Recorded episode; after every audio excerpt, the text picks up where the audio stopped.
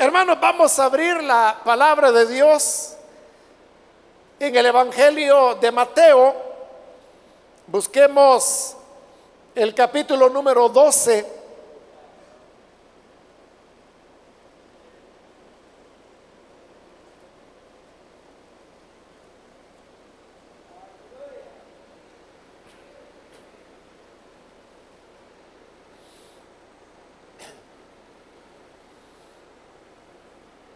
Bien dice la palabra de Dios en el Evangelio de Mateo capítulo 12, busquemos el versículo 42,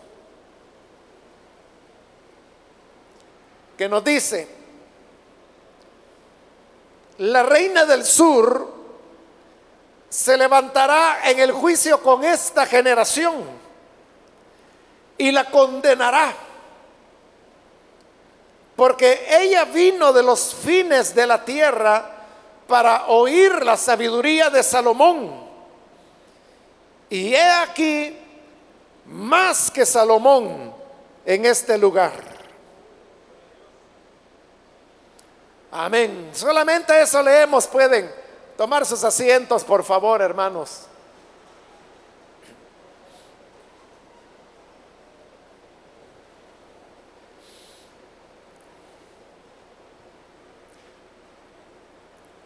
En esta ocasión hemos leído estas palabras del Señor Jesús, quien hace referencia a lo que él llama la reina del sur, que él mismo lo explica, es una mujer que vino, era una reina, para escuchar la sabiduría del rey Salomón. Esta historia está narrada en el libro primero de los reyes, en el capítulo 10. Es una historia de la cual usted probablemente haya oído hablar. El Señor le había entregado al rey Salomón sabiduría de tal manera que, que no había en su época otro hombre que fuera más sabio que Salomón.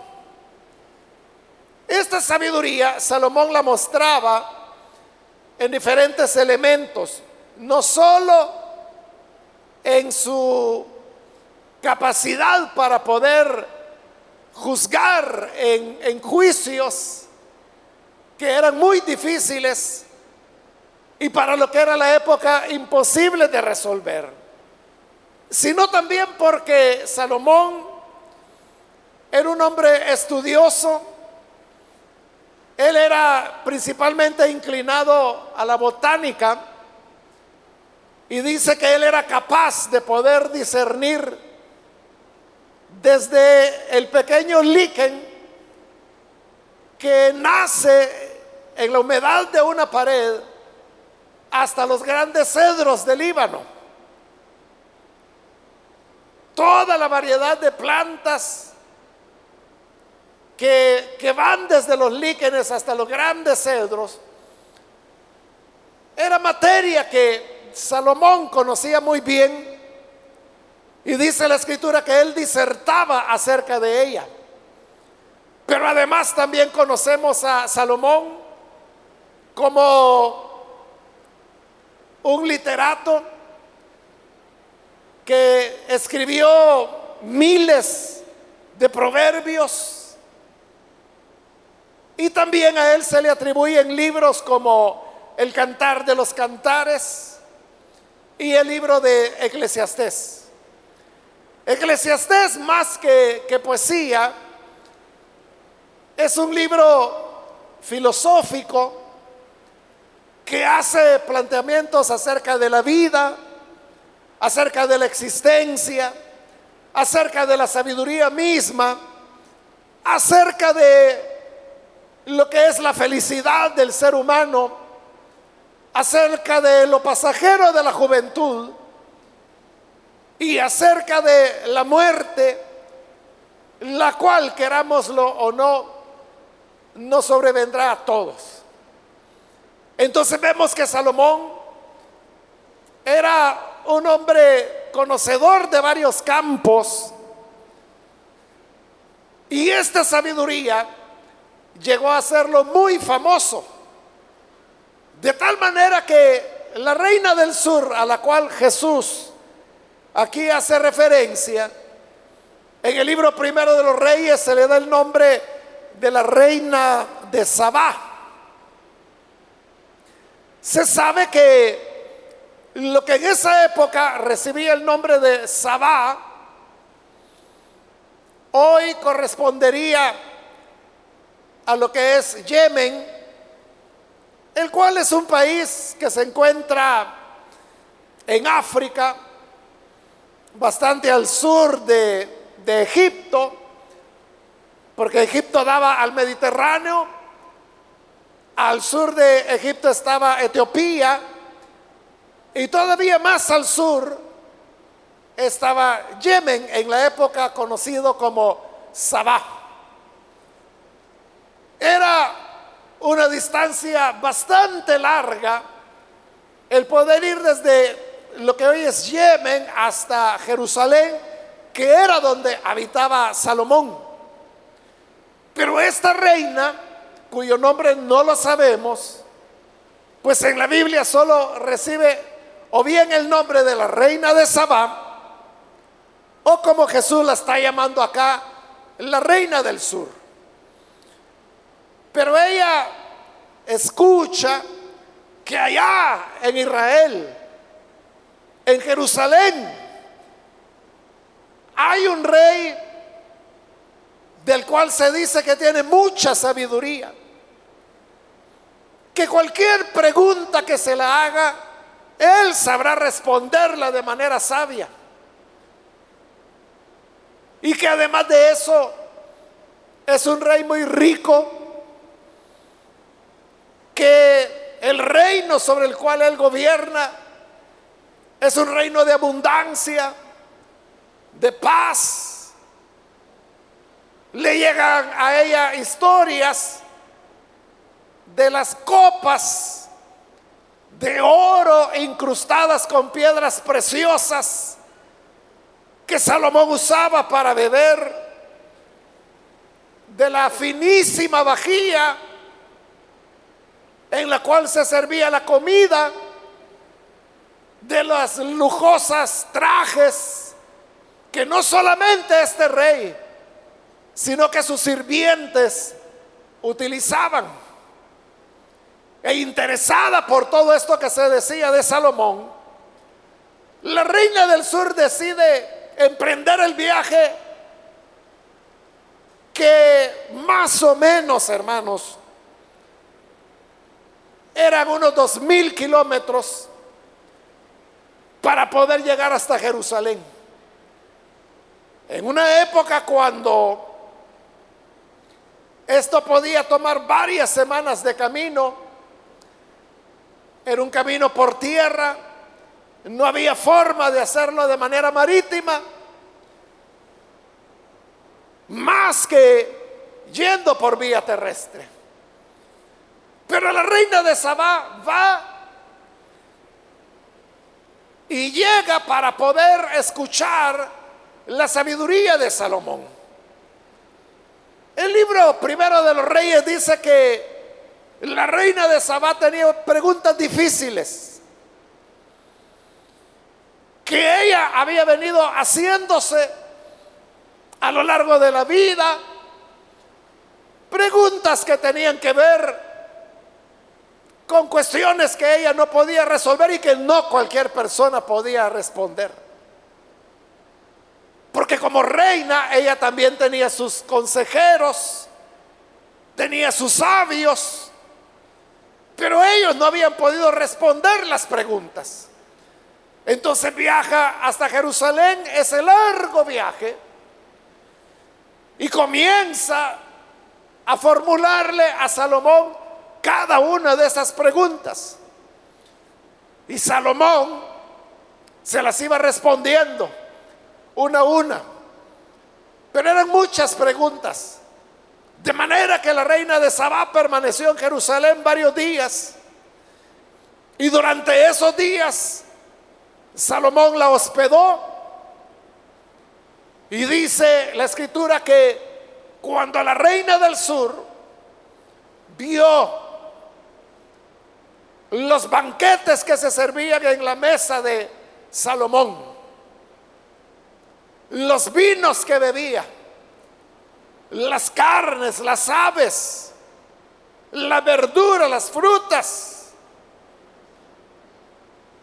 se quedó admirada al ver las vajillas, al ver las copas en que se bebía, que dice la escritura que no había dos que fueran iguales, cada una tenía un diseño único, pero todas eran hechas en oro, incrustadas de piedras preciosas, y cada copa con un diseño exclusivo que ninguna otra tenía, cada una era una joya.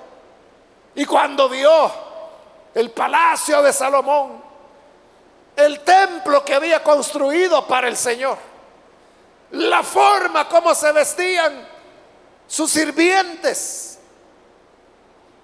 que era semejante a la del rey de cualquier nación. Cuando vio el trono de Salomón, que dice la Biblia que entero era labrado en marfil, que tenía seis gradas para poder llegar al trono y sentarse en él. Y en cada escalón a cada lado había un león también labrado en el marfil, de manera que eran seis leones de un lado, seis leones del otro, cada uno en el escalón. Entonces la reina del sur quedó totalmente admirada, impresionada. Y le dijo a Salomón, cuando allá en Sabá yo escuché tu fama, cuando me contaban de tu sabiduría, de tu riqueza, de tu poder. Yo creí que estaban exagerando. Yo creí que no era cierto las cosas que me decían, pero ahora que he venido, he escuchado tu sabiduría. He visto cómo es tu reino. Hoy me doy cuenta que ni siquiera la mitad de tu grandeza me habían dicho. Y entonces la reina comienza a darle a Salomón regalos. Dice que le llevaba unas especias que nunca habían habido en Israel y que no había en ningún lugar del mundo.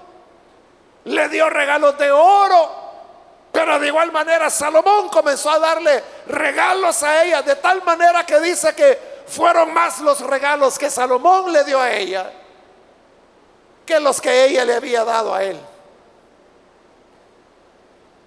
Ahora, todo este esfuerzo, la reina del sur lo hizo tan solo para escuchar la sabiduría de un hombre, de Salomón.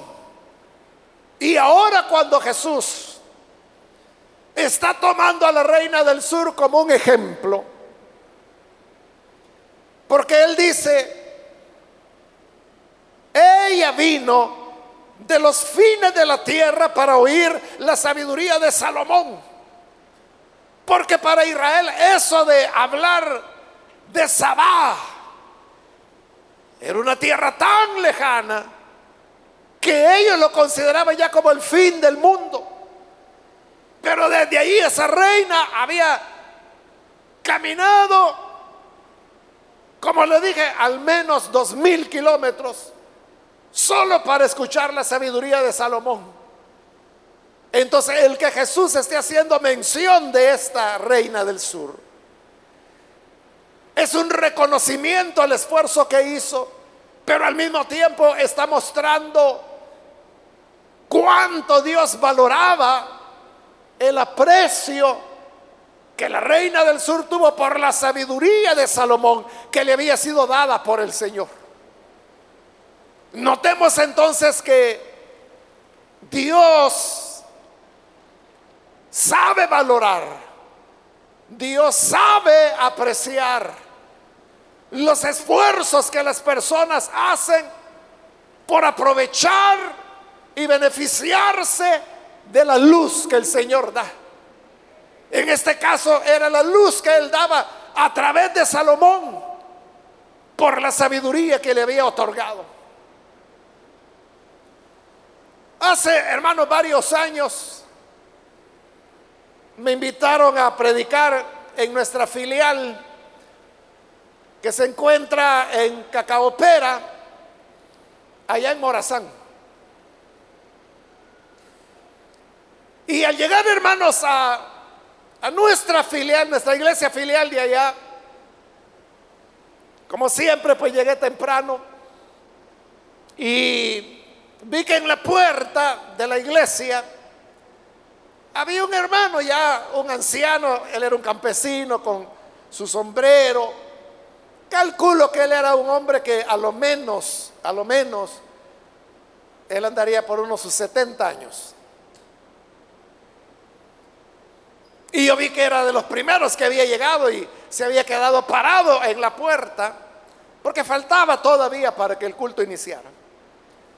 Y el hermano pastor de la congregación se me acercó y me dijo, hermano, ve al hermano que está ahí así, le dije. Y él me dijo, él viene, me dice, y me dijo el nombre del cantón de donde él venía. No recuerdo el nombre. Pero él me dijo, ahí no hay carretera, me dice. Ahí no hay servicio de buses. Para llegar allí, uno me dice, tiene que cruzar montañas. La única forma es caminando. Y me dijo esto. Toma tres horas caminando desde ese cantón hasta la filial en Cacaopera, que era donde él se congregaba. Es decir, este anciano que estaba allí había caminado tres horas pasando montañas, subiendo cerros, bajando montañas, barrancas, y ahí estaba ahora. Y yo le pregunté, hermano, ¿y cuando el culto termine, él se va a quedar aquí o va a regresar? No me dice, él regresa.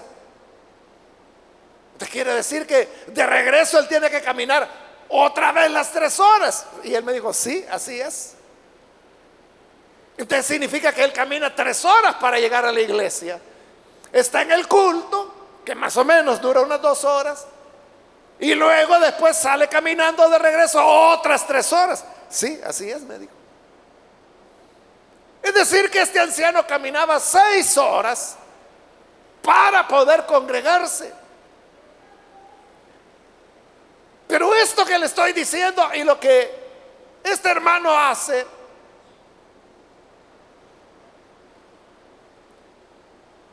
según lo que el Señor está diciendo acá, son cosas que Él valora. Él valora el aprecio que se tenga por su palabra. ¿Usted cree que en todo ese caminar de tres horas, Él no se encontraba con otras iglesias? Iglesias que podían estar a 15 o 20 minutos de su casa, de seguro habían otras iglesias, de seguro las hay. Pero él lo que buscaba era lo que satisfacía su corazón. Y esto es lo que lo llevaba a caminar tanto. Entonces lo que vemos en él es un esfuerzo. Y eso es algo que Dios valora. Dios acoge, Dios aprecia, Dios bendice a esas personas que como la reina del sur o como el hermano campesino del cual le hablo, le ponen empeño, requiere sacrificios, caminar. Hermano, eran seis horas caminando, dos horas de culto, son ocho horas. Era prácticamente todo el día para ir a un culto, pero lo hacía.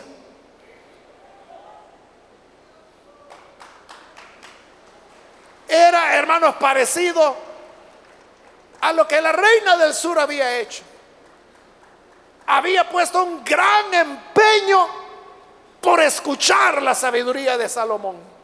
Pero así como el Señor está mostrando aprecio por el esfuerzo de la reina del sur. De igual manera, él está recriminando ahora a las personas que estaban ahí, que lo habían escuchado, pero que no valoraban lo que oían. Porque el Señor les dice, la reina del sur vino de los confines de la tierra para oír la sabiduría de Salomón. Pero aquí hay alguien más grande que Salomón. Era el Señor Jesús. Era el que le había dado la sabiduría a Salomón. Salomón era sabio, pero más sabio era el Dios que le había dado esa sabiduría a Salomón. Y ese Dios es el que ahora está ahí en la persona de Cristo. Pero aunque lo tienen allí, aunque lo están escuchando, aunque no tienen que caminar nada, no creían en Él. Porque así es como comienza el diálogo. Y es que llegaron los escribas, los fariseos, y le dijeron a Jesús, ¿por qué no haces una señal? Algo que demuestre quién eres tú, quién es tu poder. Y entonces fue cuando Jesús les dijo, esta generación pecadora, rebelde, está pidiendo señal, pero señal no se le va a dar. Y ella es cuando habló de la reina del sur. La reina del sur vino desde el fin del mundo para escuchar la sabiduría de Salomón. Y aquí hay alguien más sabio que Salomón. Aquí hay alguien más grande que Salomón. Y lo tienen enfrente, lo están viendo y ustedes no lo aprecian. De la manera en que el Señor ha mostrado un aprecio por la reina del sur. Ella era pagana. Ella nunca fue del pueblo de Dios. En la Biblia no se dice que ella haya abrazado el judaísmo. No hay nada que indique que ella tuviera algún conocimiento del Dios verdadero. No hay nada, ninguna referencia a eso. Pero hizo el esfuerzo de ir y escuchar la sabiduría de Salomón. En cambio, este que es más grande que Salomón, el Señor Jesús está hablándoles y ellos no le creen. Están pidiendo pruebas, están pidiendo evidencias, están pidiendo señales que demuestren que Él tiene autoridad. Muchas veces, hermano, nos puede suceder como esa generación que tienen los privilegios al alcance.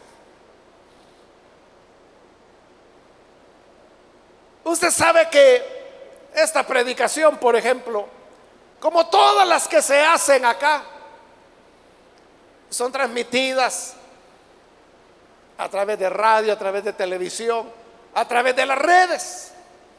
Y en las redes usted sabe que las personas pueden hacer comentarios y los hacen abundantemente. Y es frecuente cuando las personas dicen, ¿Cómo quisiera estar ahí en la iglesia? O personas que estuvieron acá y ahora viven fuera del país. ¿Cómo recuerdo los días cuando yo estaba en la iglesia? Y lo sienten con nostalgia, como algo que les hace mucha falta. O personas, hermanos, que nunca han estado en el país. Gente de Puerto Rico, Fíjese que este es curioso, uno de los oyentes más fieles de Radio Restauración se encuentra en Arabia Saudita. No sabemos quién es porque el sistema solo registra a dónde están oyendo y cuánto tiempo. Oye, hermano, esta persona, sea quien sea, casi las 24 horas del día tiene encendida la radio. Es decir, que todo el día y gran parte de la noche pasa oyendo la radio, es uno de los oyentes, no sabemos si es hombre o mujer. ¿Y por qué la oye tanto? No lo sabemos, pero alguien que a saber si alguna vez estuvo en El Salvador, porque eso es lo sorprendente que hay gente en Brasil, por ejemplo, que escucha las predicaciones. Ellos no hablan español, hablan portugués, pero como algo se entiende, eh, están escuchando. Hay personas que sus comentarios los ponen en inglés. Y, no es que lo quieran hacer, hermanos, por lucirse o... Sino que, que son personas, quizás que sus padres fueron salvadoreños o hablaron español, pero ellos no saben expresarse, entienden el español, pero no saben expresarse y mucho menos escribir correctamente el, el español. Por eso lo hacen en inglés. Y así hay personas en Sudamérica, en África, en Australia, en diferentes países.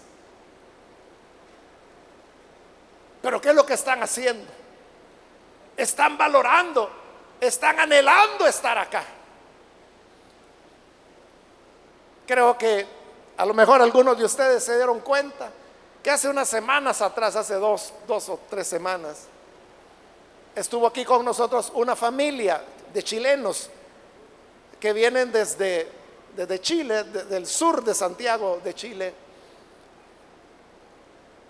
Ellos se convirtieron a Jesús a través de las redes, a través de las predicaciones que están en YouTube uno a uno se fueron convirtiendo al Señor. Y fíjese, son tres ellos. Compraron sus boletos y vinieron a la iglesia para congregarse aquí.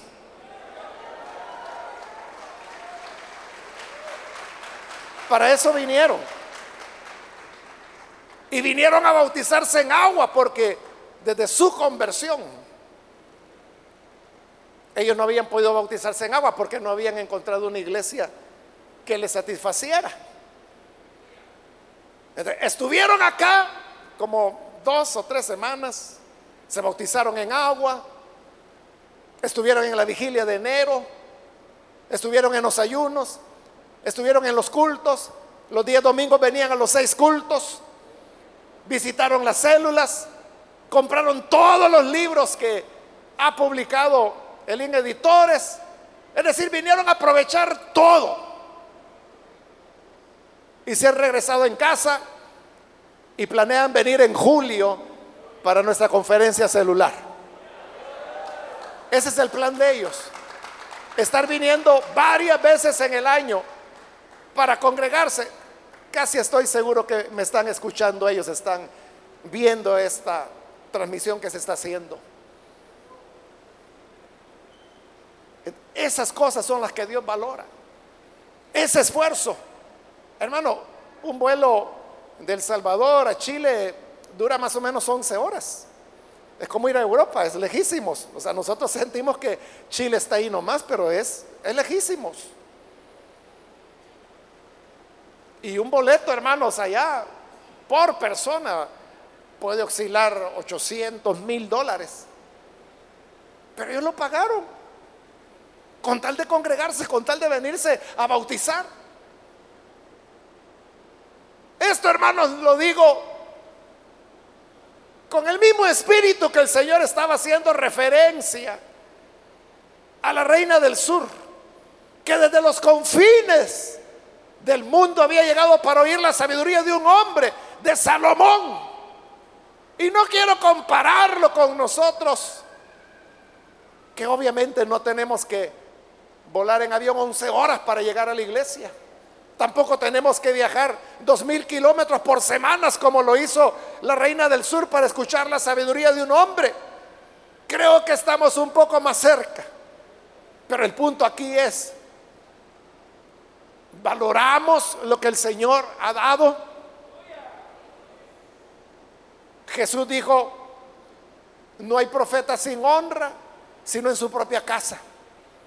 Porque cuando él llegó a Nazaret, que era el pueblo donde él se había criado, todos comenzaron a burlarse de él.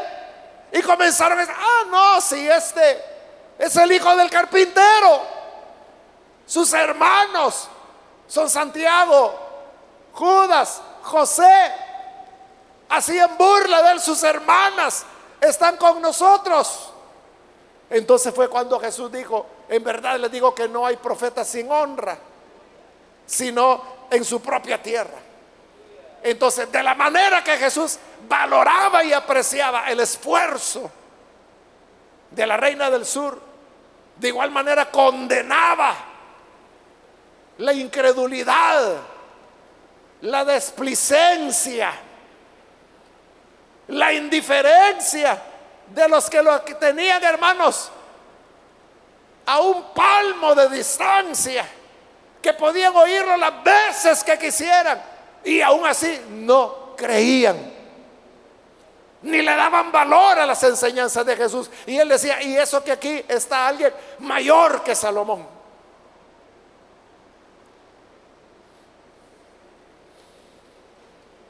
Pero el Señor también en sus palabras se proyecta al futuro.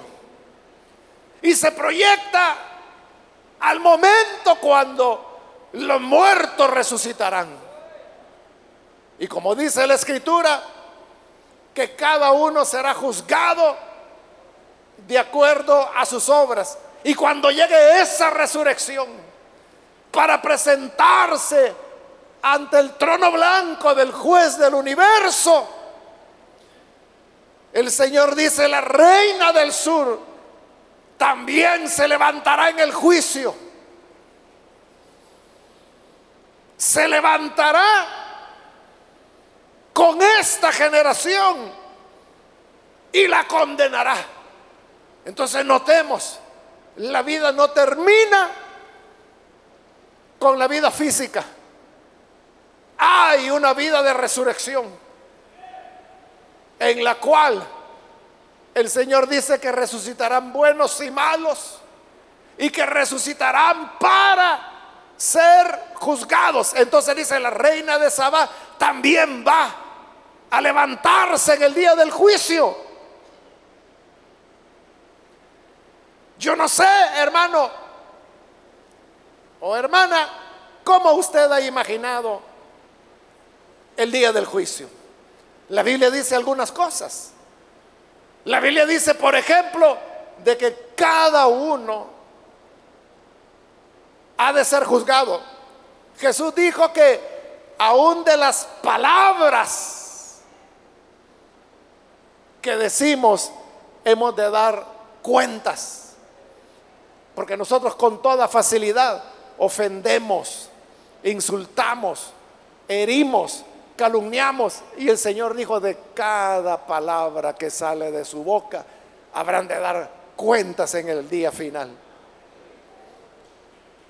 Entonces Jesús está hablando que uno debe rendir cuentas de todo delante de Él y también es claro de que tendremos que dar cuentas individualmente. Uno a uno seremos juzgados por el Señor. Pero ahí es donde yo le preguntaba, ¿cómo se imagina usted que será ese juicio? ¿Se imagina que primero van a pasar todos los hombres y después van a pasar todas las mujeres a ser juzgadas? ¿O vamos a pasar por orden de apellido? Así como nos ordenaban en la escuela, ¿no? Vamos a comenzar con los que tienen la letra A como apellido.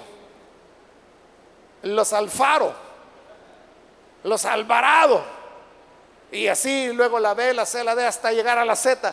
¿Será por orden alfabético? ¿O será, hermanos, por nacionalidad? Primero los asiáticos, luego los europeos. ¿O será por épocas? Comenzando desde Adán hasta llegar al último de los hombres. ¿Cómo imagina usted que será el día del juicio? Pues aquí Jesús nos está diciendo algo. Y dice que la reina de Saba, la reina del sur, se levantará con esta generación. Es decir, la reina del sur será juzgada con los que en ese momento estaban oyendo a Jesús. Con esta generación, dijo él. Pero fíjese, entre la reina del sur, su visita a Salomón, y esta generación que está oyendo a Jesús, había una distancia de redondeando 900 años. Nueve siglos. Entonces significa que no es por nombre, no es por sexo, no es por nacionalidad, no es por fecha, no es por letra de apellido, sino que es por categorías morales. ¿Por qué la reina de Saba será o se presentará al juicio juntamente con gente que ella nunca conoció, que vivieron 900 años después de ella. Y obviamente esta generación que oyó a Jesús nunca conoció a la reina del sur que había muerto 900 años antes. Pero ¿por qué se levantan juntos? Porque moralmente están en la misma condición. Y nótelo, no dice el Señor, yo los condenaré. Los enviaré a condenación porque no siguieron el ejemplo de la reina del sur, que viajó desde los fines de la tierra para oír la sabiduría de un hombre y ustedes que tienen aquí a alguien más grande que a Salomón no lo quieren oír. No es él quien los va a condenar, sino que dice, la reina del sur se levantará en el juicio con esta generación y la condenará. ¿Quién la condenará? Ella.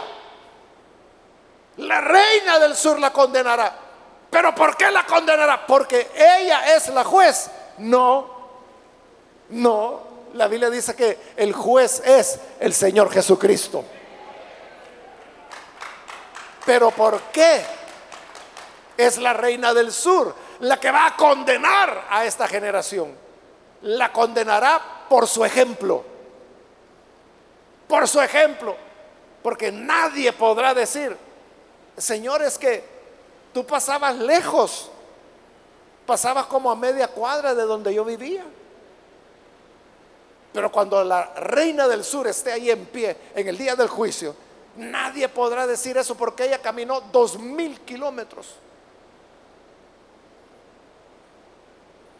para oír la sabiduría de Salomón. Y aquí hay alguien más grande que Salomón y tú no quieres ni caminar ni media cuadra. Ella será quien los condenará con su ejemplo. Entonces lo que va a condenar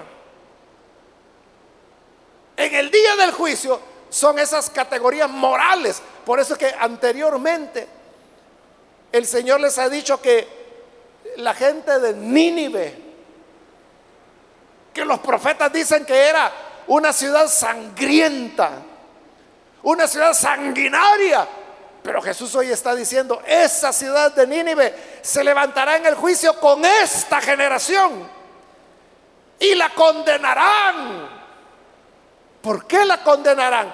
Porque ellos, dice, se arrepintieron a la predicación de Jonás. Y aquí hay alguien que les habla que es más grande que Jonás. Y ustedes no quieren arrepentirse. Nadie podrá decir, es que yo no entendía a Jesús. Pero ahí va a estar Nínive. No, nosotros sí entendimos a Jonás. Nadie podrá decir, es que Jesús predicó muy cortito. Los ninivitas van a decir, pues Jonás, su predicación, toda su predicación era de aquí a 40 días Nínive será destruida. Y con eso nos convertimos. Entonces ahí estarán los ninivitas. Ahí estará la reina del sur. Para que nadie pueda decir, es que me quedaba lejos. Es que tenía que tomar un bus. Es que tenía que tomar tres buses. Es que tenía que caminar. Es que me tomaba como dos horas llegar a la iglesia. Nadie podrá ponerle excusa que sea o que quiera inventarse. Porque ahí estará la reina del sur para condenar a aquellos que no aprecian a aquel que tiene más sabiduría que Salomón.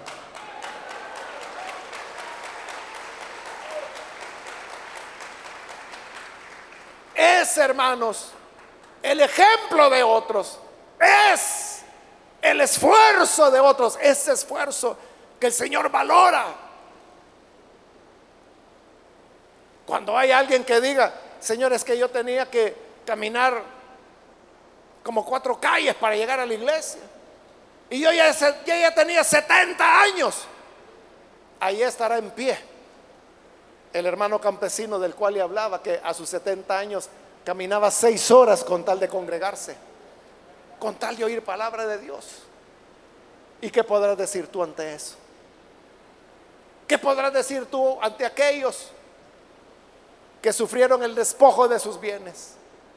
Que sufrieron persecución, que sufrieron cárceles, que sufrieron azotes, que sufrieron calumnias, que sufrieron pobreza, que tuvieron que andar huyendo por las cuevas y las cavernas de la tierra, que tuvieron que vestirse con pieles de animales, que tuvieron que perder a sus hijos, que tuvieron que ser torturados, aserrados, pero nunca renegaron del Señor. ¿Y tú qué dirás en tu defensa? ¿Cómo justificarás tu descuido, tu flojera para servir al Señor? tu falta de interés, tu falta de dedicación, ¿cómo la vas a justificar cuando estén en pie allí? Aquellos que perdieron la cabeza como Pablo, como Juan el Bautista, aquellos que murieron apedreados como Esteban, como Santiago, que murió a filo de espada.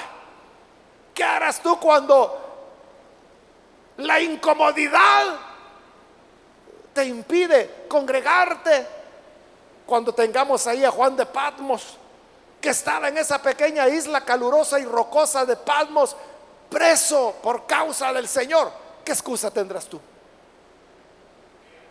¿Qué excusa tendrás tú de aquellos que caminaron con Jesús sin cesar?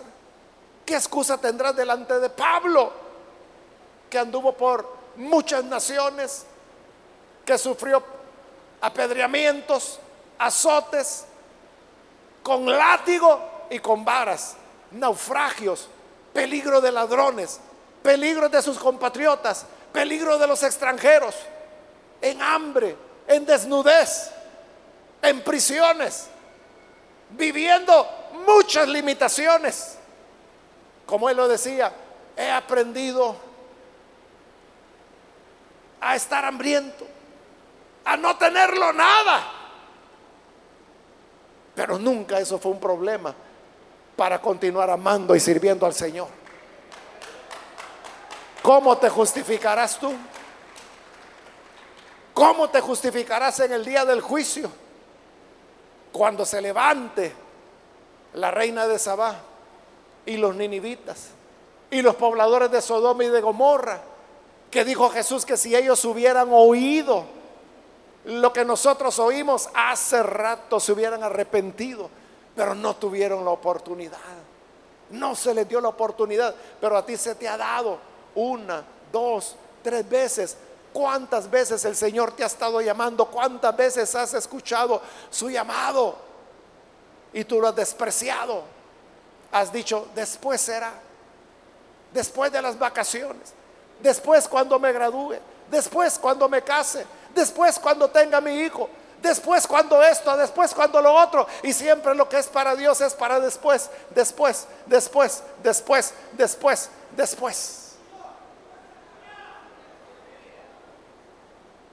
Que Dios nos ayude para que en el día del juicio no salgamos reprobados. Vamos a orar, vamos a cerrar nuestros ojos. Y antes de hacer la oración, yo quiero invitar a, todas aquellas personas que ahora han escuchado la palabra, esta palabra que nos hace recordar a la reina del sur, que venciendo distancias, venciendo esfuerzos, venciendo gastos, venciendo el sol, el polvo del camino,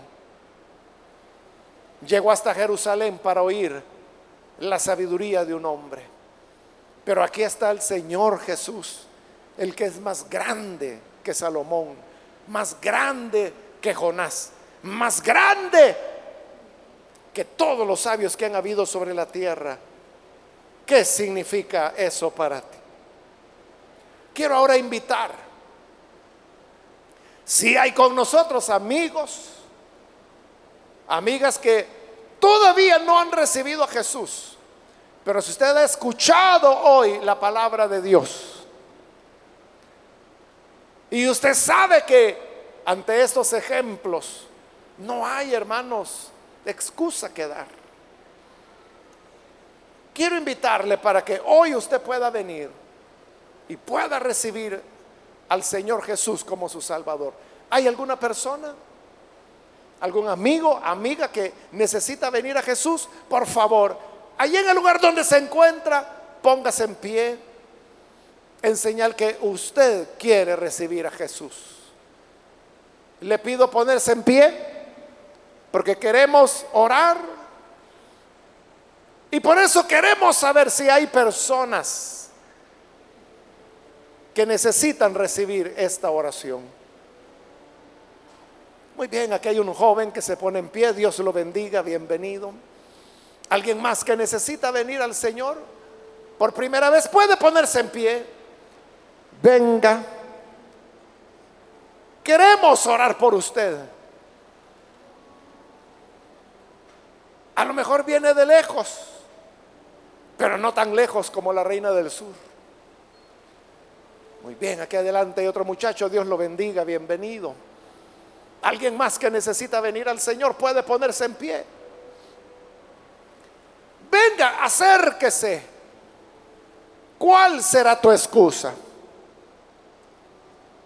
Aquí en esta vida, nuestras excusas pueden parecer razonables, pero cuando venga el día del juicio y cuando se levanten esos héroes de la fe, cuando se levanten esas mujeres que por su fe por su dedicación. Tuvieron grandes logros. ¿Qué dirás tú? ¿Cuál podrá ser tu excusa? Cuando hombres como Gedeón, como Barak, como Sansón, como Jefté, como David, como Samuel, como los profetas, que por fe conquistaron reinos, hicieron justicia, alcanzaron promesas, taparon boca de leones, apagaron fuegos impetuosos, evitaron filo de espada, sacaron fuerzas de debilidad, se hicieron fuertes en batallas, pusieron en fuga ejércitos extranjeros, mujeres que recibieron sus muertos mediante resurrección. Otros fueron atormentados, no aceptando el rescate, a fin de obtener una mejor resurrección. Otros experimentaron insultos, azotes, prisiones, cárceles, fueron apedreados, aserrados, puestos a prueba muertos a filo de espada.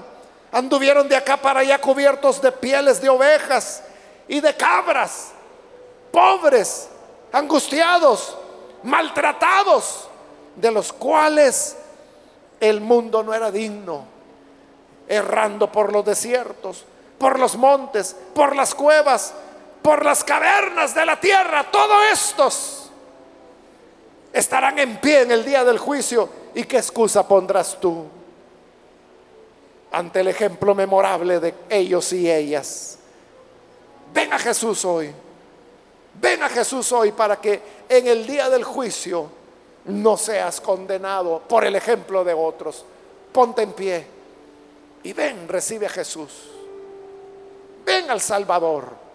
También invito a hermanos, hermanas que se han alejado del Señor, pero hoy necesitan reconciliarse. Póngase en pie han dado muy lejos. ha descuidado su vida con Cristo, ¿cuál es su excusa? ¿Cuál es su excusa ante el modelo de la reina del sur? ¿Quiere reconciliarse? Póngase en pie. Los hermanos o hermanas que se reconcilian, pónganse en pie, por favor. Queremos orar por usted. ¿Hay alguien que lo hace? Voy a terminar, vamos a orar en este momento, pero hago la última llamada. No la deje pasar, aprovechela. Hay alguien que necesita venir a Jesús por primera vez o necesita reconciliarse. Póngase en pie, que esta es ya la última llamada que hice.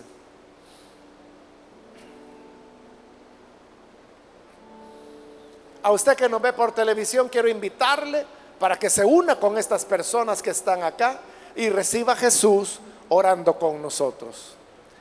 Padre, gracias te damos por estas personas que están aquí al frente, recibiendo tu palabra. Y también te pedimos por aquellos que a través de televisión, de radio o de internet, donde quiera, Señor, que están, que puedan, Señor, recibir a aquel que es más grande que Salomón, más grande que Jonás, más grande que los grandes, porque es el rey de reyes, porque es el Señor de los señores. Señor, que tu salvación venga sobre cada uno de los que hoy están abriendo su corazón a ti. Y ayúdanos, Señor, a todos para que sigamos el ejemplo de estos héroes y heroínas de la fe. Para que podamos, Señor, hacer siempre tu voluntad. Que tu bendición sea sobre tu pueblo. Y donde quiera que cada quien se encuentre Tú, Señor, eres el que conoces el esfuerzo de cada uno. Y tú eres quien valora esos esfuerzos para vida eterna. Por Jesús nuestro Señor lo agradecemos. Amén y amén.